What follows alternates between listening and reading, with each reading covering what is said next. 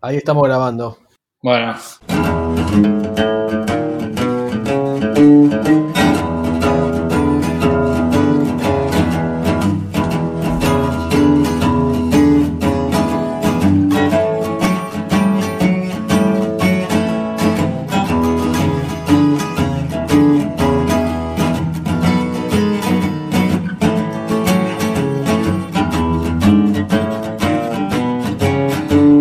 Importancia que tienen los autos en la vida familiar, ¿no? En la vida de cada uno. Eh, Sin duda. Vos en, de- de- en tu lado, tu, tu viejo es un tipo que le gusta muchísimo de los autos, ¿no? Y siempre ha tenido... Este, Mi viejo cambiaba el auto cada dos años, por default. Claro, nosotros, eh, nosotros cambiábamos los autos por default, pero porque dejábamos de pagar. Teníamos un problema de deuda este, y lo teníamos que vender. Pero bueno, casi lo mismo, la palabra es igual. Pero está bien, pero es- en ese periodo de dos años lo disfrutaba y una vez que veía que ya habían salido uno mejor, lo compraba, digamos, era así. No, no, no lo disfrutaba. El auto no se compraba para usarse, el auto se compraba para tenerlo guardado. Y Ah, ok. él vendía, vendía los autos con dos años y 15.000 kilómetros, quizá. qué No. locura. No se usaba, el auto no se usaba.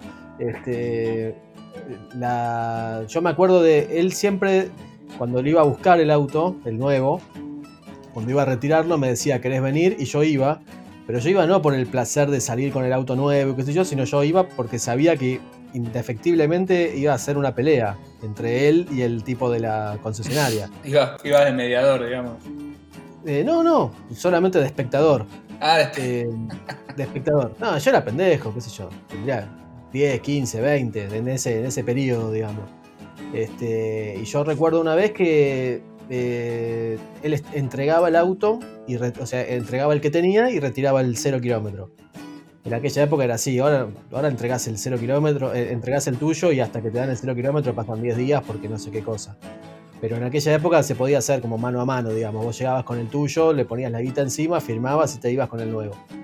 Y yo me acuerdo que una escena en el, en el garage, entrando al, al- al garage de la concesionaria, y estaba prácticamente el auto viejo con el auto nuevo, uno al lado del otro. Y que mi viejo le abrió el motor al nuevo eh, y estaba todo sucio. Entonces lo agarró al, al pibe de la concesionaria y le dijo, vení, acompáñame. Y le abrió el motor del auto que él estaba entregando y le dijo, ves, te das cuenta, yo te estoy entregando el auto mucho más limpio de lo que vos me lo estás ah, entregando a mí. lo humilló mal, digamos. Limpiá el auto este porque te lo dejo. Y se, pu- y se pusieron los tipos y yo, yo iba para eso. Era, ¿entendés? Era como, como Un episodio contenido premium, contenido premium original. Este, y le dijo eso. Y dijo, "La- lavame el auto porque yo así no me lo llevo. Este, y bueno, nada, eso. Esa era la historia de, de mi viejo con los autos. Después, durante los dos años, difícilmente lo usaba. Si llovía, no lo usaba porque se mojaba. Eh, General Paz o autopista o, Panamericana no, porque se ensucia mucho. Este, el auto este, pa- para, tenerlo ahí nomás. Bueno, en- mi caso, eh, no, nada que ver. Yo soy de una generación donde, bueno, padres separados, cada uno con auto y cada uno con un auto, digámoslo, este, honestamente, un auto de mierda. Eh, que además encima mis viejos reconocían como que venían de épocas peores con los autos. O sea, que antes de, de lo que fue, digamos, mi, mi- mi infancia con, con auto, eh, ellos venían de tener autos que, que- que estaban en situaciones... Este, muchísimo más complicada que los autos que, que tenían ahí cuando ya tenían hijos, lo cual la verdad que para mí es toda una incógnita, porque la verdad que nosotros teníamos un- unos autos muy malos. Eh, pero no solamente me detengo en el auto en sí, sino en las situaciones que yo he vivido dentro de los autos con mis viejos. Eh, cada uno tenía principalmente un, al principio digamos, un Citroën. Eh, no me acuerdo cómo es el modelo del que es el Citroën más conocido de los, de los que eran así como El si 13B. fuese. No, el- sí, ¿cómo es? ¿13B? 3CB. Ah, Tres caballos de 3CB. Sí. Bueno, ponele. Lo que no se sabía es si, los tres caballos estaban eh, con el turno completo o si se iban turnando. pero bueno, no, no, no, sé lo que era. Eh, el de mi viejo era un poco más digno, pero el de mi vieja, el, el primer Citroën de mi vieja, eh, se volaba el techo. El techo eran de lona eh, y tenían este tenía problemas cuando levantábamos una velocidad que calculo que serían 30, 35 kilómetros por hora, el techo empezaba como a despegarse. Entonces mi vieja, tengo recuerdo de mi vieja sosteniéndolo con una mano el techo y la otra el volante. Y otra vez, pero no me lo olvido nunca más, eh, agarramos una bajada, ¿viste? Cuando eh, vas por corrientes y como yendo para el Luna Park, que agarras como una barranca, digamos, eh, estás bajando y creo que es pasando San Martín o Reconquista, ¿no? 25 de mayo, perdón, la última calle antes de llegar a, Leandro Alem, agarras una bajada así, bueno, a mi vieja, un Citroën también, mismo modelo, pero azul. ese fue el peor de los Citroën que tuvimos. se le salió el volante en medio de la bajada eh, el volante entero. Y la imagen que yo tengo de mi vieja es mirándonos a mí y a mi hermano con el volante en la mano. Cual película tipo como, o como el coyote cuando se está por ir al precipicio que está saliendo y mira y, dice chau, nos vamos. Bueno, esa era la imagen que me quedó, digamos, o sea, se le salió el volante del Citroën y igual a la velocidad que íbamos la verdad que no había chance de que pase nada más que nos lleven puesto quizás, pero nosotros no íbamos a chocar ni íbamos a lastimar a nadie. Nunca ibas a lastimar a nadie con el Citroën, eso es algo que quizás ahora no lo podés decir con ningún auto. Pero el Citroën jamás iba a ser dañino para la vida de nadie. En todo caso siempre el peligro, el peligro era propio. Ibas derecho al dique de Puerto Madero probablemente. Bueno, en esa época no existía Puerto Madero con lo, que era. Sí. No, nos daríamos con la grúa, calculo, sí, ponele. O sea, no, chocaríamos contra Rodicio, pero ponele, quizás chocábamos contra, contra una grúa. Este, sí. sí, era, era así. También mi hermano en esa época iba a la Asociación Cristiana de Jóvenes, ahí que quedaba en San Martín o Reconquista, no, creo que Reconquista. Y mi vieja lo dejó para que vaya a natación y nos fuimos con el auto eh, y agarramos Libertador bueno, el Citroën tenía un sistema de frenos muy este, avanzado, digamos. Era tan avanzado que no lo podía, o sea, no, no, percibías que frenaba. Eh, y a veces literalmente no frenaba. Y así nos pasó con un Ford Falcon, este, que en un semáforo mi vieja quiso frenar, se rompió el líquido de freno y literalmente le ilustramos este, el baúl al, al, Ford Falcon. No le hizo nada, pero nada. Y el Citroën de, mi vieja quedó prácticamente como una especie de, de bandoneón de Julieta Venegas. Eh, y fue pero terrible, digamos, porque me acuerdo que eh, en esa época que te vayan a remolcar el auto, estábamos hablando de, no sé, 1987, poner una cosa así. Podías tardar 5 horas esperando. Entonces nos fuimos justo enfrente del Little Park, pero nos fuimos para el otro lado, a los bares, a esperar a que venga, a que venga el del Automóvil Club, que calculo que en esa época el Automóvil Club tendría 3 unidades para el remolcar. Bueno, fue, y lo dejamos en el taller y yo le dije a mi vieja, estamos hablando de un auto que quedó literalmente estropeado todo, ¿no? O sea, compacto, más chiquito de lo que era.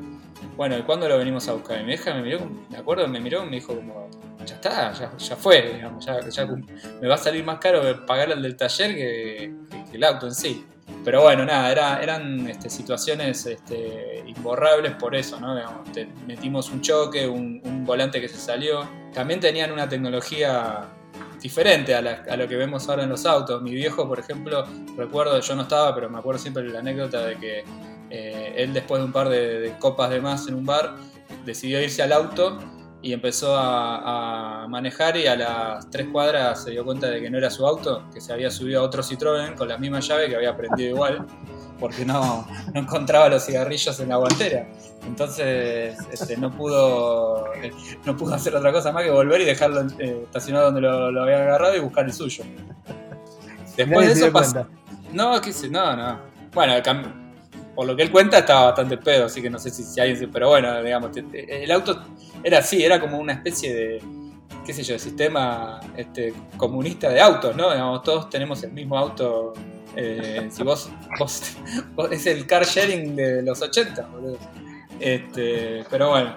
Y después tuvimos una Mi 8, que era lo más parecido al tronco móvil porque se veía el piso. Con mi hermano estábamos fascinados de esos agujeros. Era como, mirá, se ve la calle desde abajo, En vez de verlo más como, la miseria que el auto, el auto no, no, va, para más. Con el AMI 8 tuvimos un, una gran, este, un gran viaje hacia Uruguay. Creo, creo que fuimos este, los únicos que logramos cruzar el río con el auto eh, sin encender desde el puerto hasta el puerto de Colonia, porque no, andaba, digamos, no, no podía prender mi vieja el auto y lo empujaron hasta el barco. Y estuvimos todo el viaje, las tres horas hasta, hasta Colonia, pensando que quizá con suerte el auto iba a prender en el, en el segundo intento cuando intentáramos salir del barco, pero obviamente no sucedió. Así que nos, digamos, unió Argentina con Uruguay porque nos empujaron los argentinos a la ida, a la vuelta nos empujaron los uruguayos para sacar el auto, este, y después unas 7-8 horas desde Colonia hasta, hasta Montevideo que fueron también entrañables pensando que se nos quedaba el auto en cualquier momento. Y tenía también, eh, el AMI 8 tenía un, una especie de tatuaje, o sea, lo, que ahora ya se, conoce como tunear el auto, ¿no? Que es este, hacerles esos, esas pinturas raras, ¿no? Este, hacerlos como personalizados. el AMI 8 de mi vieja tenía una mancha de café de mi vieja que manejando en la ruta tiró el café para afuera y quedó pegada lateralmente, tipo como si fuese un lamparón, este, como si fuese un no sé, con un bólido de fuego y quedó para siempre ahí impregnado. Y creo que lo vendimos así, con esa mancha, porque no existía el llevar el auto a la barra. Eh, ¿Y qué más me puedo acordar así? Bueno, también tuvimos este, un Renault 4. Ahí fue como una especie de upgrade que hicimos, ¿no? Pasamos de pensar que arrancamos en el Citroën y terminamos en Renault 4. Eh, Renault 4 ya tenía, por lo menos tenía cuatro cambios, era un poco más, era un poco más sólido, si se quiere. Eh, teníamos obviamente un, Renault 4 que había tenido problemas de encendido y a veces lo que pasaba era que si hacía mucho frío no, no te iba no te iba a dejar a pata porque tampoco iba a nunca arrancar. Entonces eh, había que empujarlo. Entonces en Villa Crespo ya éramos conocidos, porque nos empujaba el colectivero de la línea 92, nos empujaba el verdulero, nos empujaba el carnicero, nos empujaban los vecinos de la otra cuadra y a medida que íbamos avanzando nos iban como ya conociendo. Y era un sistema de seguridad muy, muy interesante porque en un momento lo robaron el auto, eh, mi vieja fue a buscar el auto y no lo encontró y lo encontró dos cuadras después, tirado dos cuadras más adelante, que se ve que el chorro tuvo ese, de haber tratado de robarlo un día de frío y el auto no andaba, no andaba, dijo, ah, esta mierda que estoy tratando de robar, digamos, ahí la, burla de los ladrones de autos, y lo dejó al costado, tipo, dijo, bueno, mesa con el orto y, se fue. Pero bueno, también con ese Renault 4 hicimos este, lo que sería el, no sé, yo lo llamaría el, el símil eh, París-Dakar, hicimos Buenos Aires-Montevideo en un Renault 4 y tardamos, la verdad que era chico y no me acuerdo exactamente, pero yo estimo que debemos haber tardado 20 horas en llegar. Porque salimos a las 6 de la mañana, eh, se rompió el eje del auto en Gualeguaychú, eh, así que conocimos Gualeguaychú sin, sin comerla ni beberla, pues estaba todo cerrado por un feriado.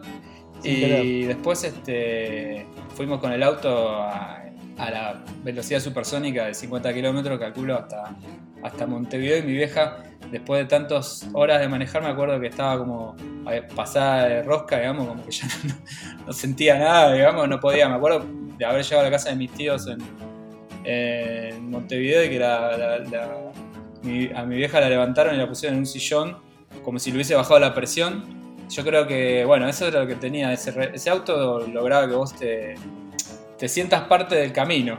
Prácticamente mi vieja hizo tanto esfuerzo como el auto en llegar hasta allá. Y el último recuerdo que tengo del Renault 4, que para mí es el más gracioso de todos, era, en general viajábamos con, mi hermano los dos atrás y yo a mi vieja le hacía chistes de que le tapaba los ojos. Eh, había como un acuerdo entre ella y yo de hacerle esos, esos chistes este, cuando estaba el auto detenido, digamos, estábamos en semáforos o algo así.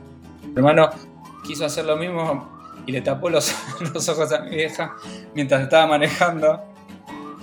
Y me acuerdo, me acuerdo de los gritos de mi vieja desesperada que no podía ver para adelante. La verdad que fue. Pero bueno, estas cosas, ¿viste? Estamos, logramos sobrevivir a eso, yo creo que podemos sobrevivir a una cuarentena.